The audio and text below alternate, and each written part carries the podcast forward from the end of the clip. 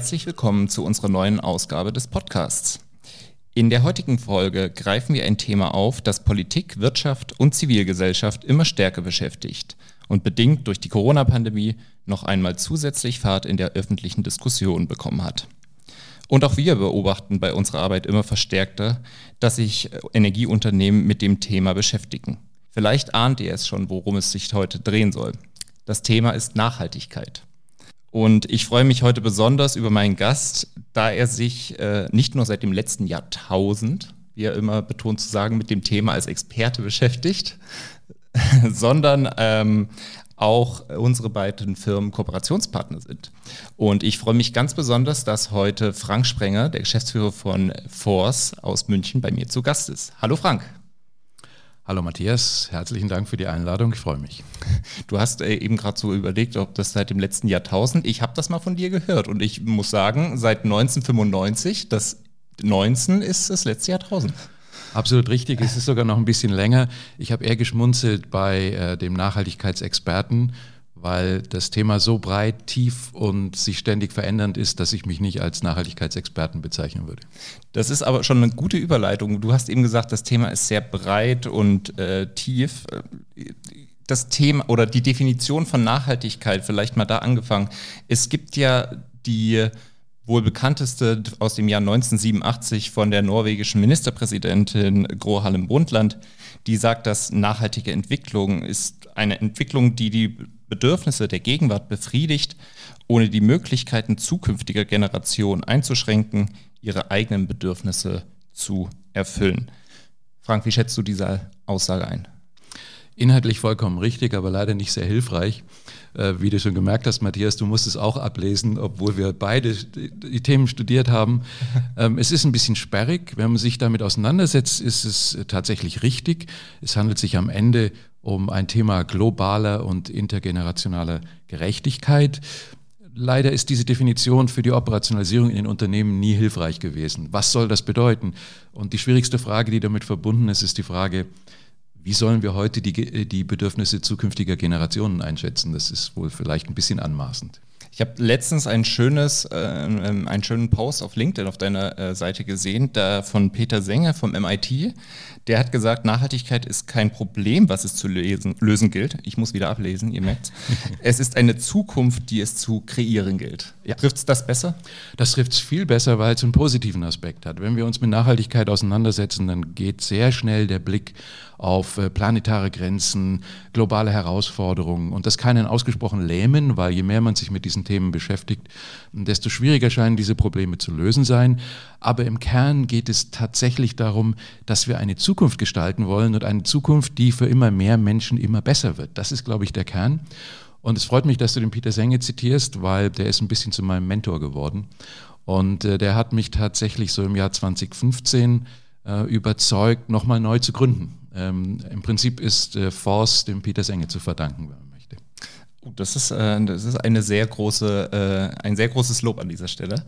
Ähm, du hast eben gesagt, äh, es ist nicht hilfreich, wenn man sich die Definition von Brundtland hernimmt, das Ganze irgendwie auch zu operationalisieren, wenn man jetzt mal in den Unternehmenskontext springt. Ein Rahmenwerk, was dabei helfen soll, was originär von der Staatenseite kommt, waren die ähm, Sustainable Development Goals oder sind sie die 17 Nachhaltigkeitsziele. Was kannst du darüber kurz sagen? Diese ähm, sogenannten SDGs, Sustainable Development Goals, ähm, wurden 2015 verabschiedet mit der Perspektive, bis 2030 ein besseres Leben ähm, zu definieren. Und ähm, es sind 17 Ziele, die sich an Nationalstaaten primär richten. Man sieht auch dann in den äh, Unterzielen, dass das hauptsächlich Ziele sind, die für Nationalstaaten relevant sind. Und das hat den SDG auch erstmal viel Kritik eingebracht und gleichzeitig sind sie auch nicht überschneidungsfrei, von den Ebenen nicht immer ganz klar. Aber es ist ein Referenzrahmen, der von 195 Staaten verabschiedet wurde, wo jeder Staat jedes Jahr gemessen wird und auch berichten muss. Und bei aller Kritik, ich bin ein Riesenfan der SDGs, weil sie der beste aller Referenzrahmen aller Zeiten sind, global, ist nämlich der einzige. Und deswegen unterstützenswert. Und wie, also wir haben jetzt gelernt, originär von Staaten. werden aber auch gerne von der Wirtschaft hergenommen. Wie kann jetzt äh, ich als Unternehmen, ich nehme jetzt mal mich als Energieunternehmen, wie helfen mir die SDGs dabei, das Thema irgendwie strategisch bei mir zu verankern? Also es gibt zwei grundsätzliche ähm, Vorgehensweisen. Es gibt die Mainstream-Schlaumeier-Vorgehensweise, die sieht so aus, dass man sich diese Ziele anschaut.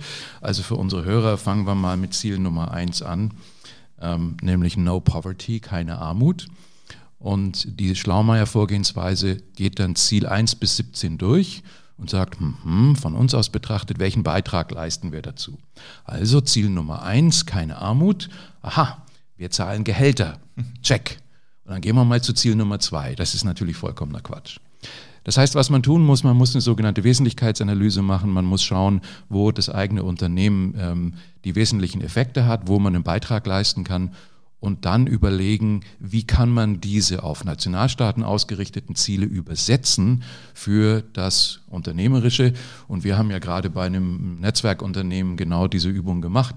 Und da kommt man natürlich schnell darauf, dass es um das Thema Klimaschutz einerseits geht, einerseits geht aber auch ähm, um natürlich Themen der Energieversorgung oder auch nachhaltige Konsummuster. Und das muss man übersetzen. Und das ist auch überhaupt nicht schädlich. Diese Übersetzungsarbeit ist auch als Prozess ausgesprochen hilfreich, weil nämlich Mitarbeiter in Unternehmen sich mit diesen Themen auseinandersetzen und so irritiert sie am Anfang sind über die Breite und Tiefe dieser 17 Themen, so erleichtert sind sie aber auch, wenn man ihnen dann sagt, liebe Leute, es wird nie mehr abstrakter werden.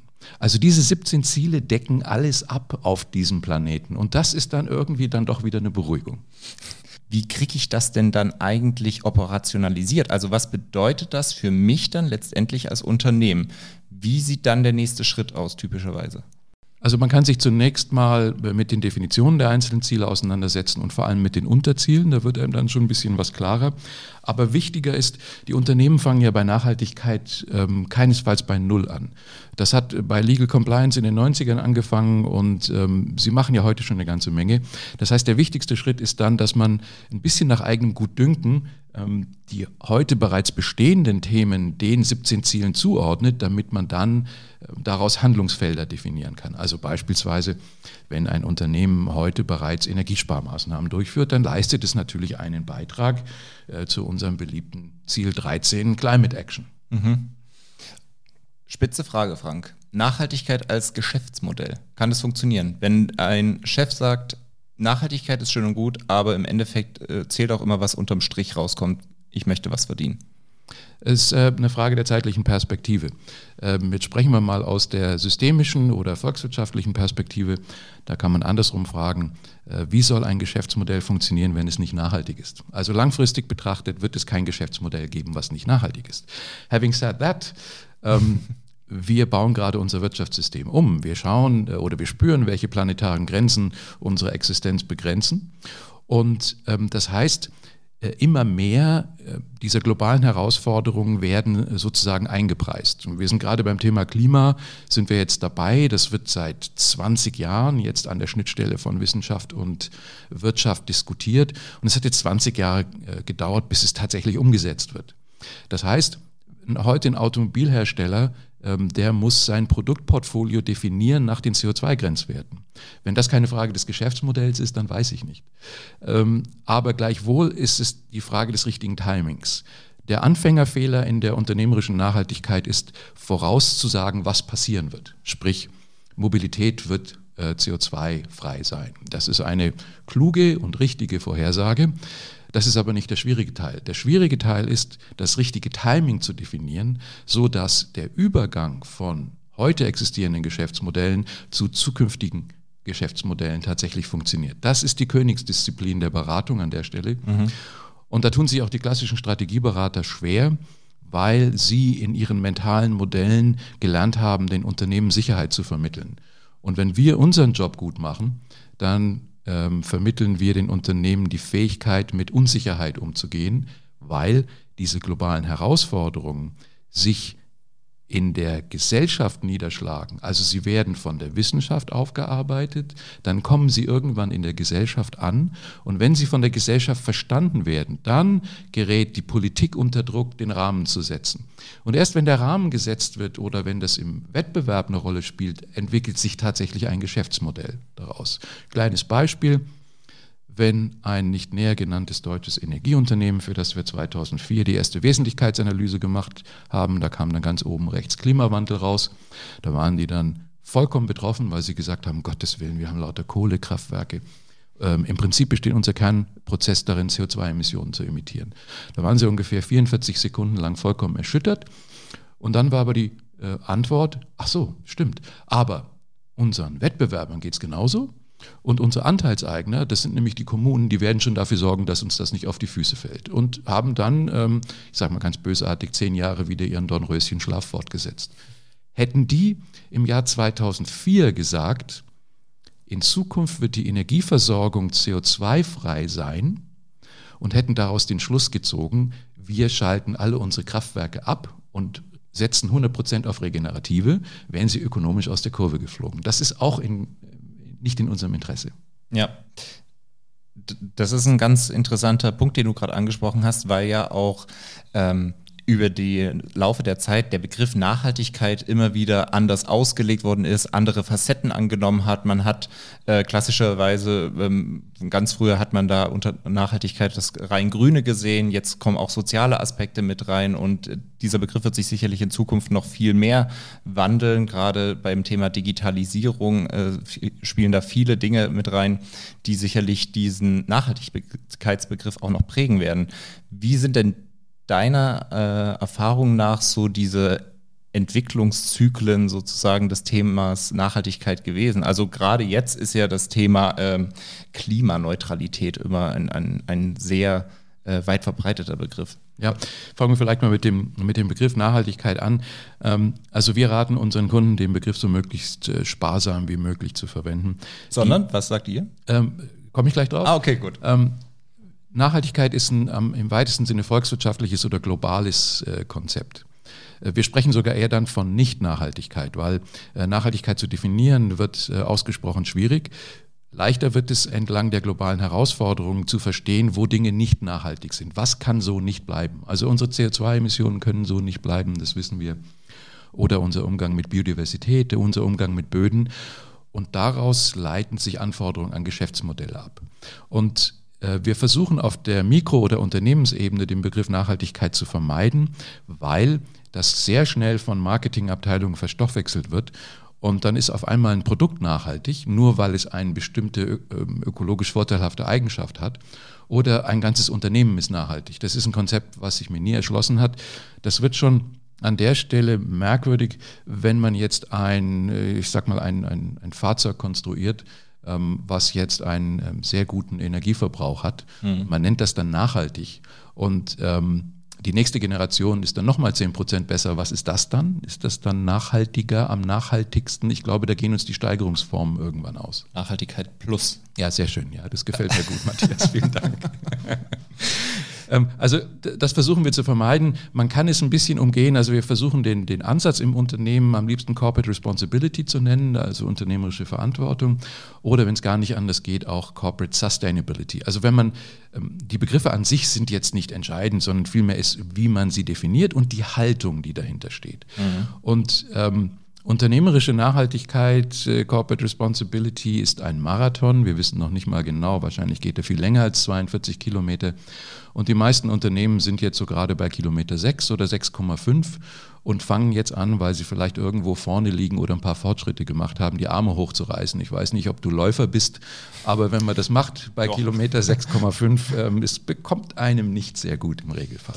Ja, das, ähm, also ich bin ab und zu, ich bin Gelegenheitsläufer, sagen Gelegenheitsläufer. so. Ja, genau.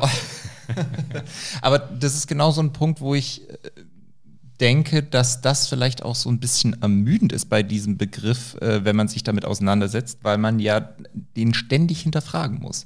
Ja. Also und man kommt ganz schnell in diese also jetzt vielleicht auch mal weg vom beruflichen Kontext, auch im privaten, wenn man sagt, man, man, man, man versucht sich irgendwie nachhaltiger auszurichten und erlaubt sich, sage ich mal, einen Fehltritt, ähm, ist man sehr schnell mit Negativbeispielen konfrontiert. Ähm, sieht, mich, sieht man sich in so einer Rechtfertigungsschiene. Total. Das ist was, was wir auch immer wieder erleben und das, das ist auch, was ich mir immer wieder persönlich anhören muss. Ähm, also weil wir im Prinzip intuitiv alle verstehen, dass wir unsere Lebensstile dramatisch verändern müssen.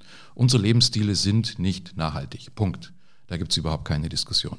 Und natürlich möchte das niemand. Und da kommt dann irgend so ein Sprenger und erklärt was von Nachhaltigkeit und der, der Zeigefinger wird sofort auf einen selbst gedreht. Ja, du bist ja auch nicht perfekt. Natürlich nicht.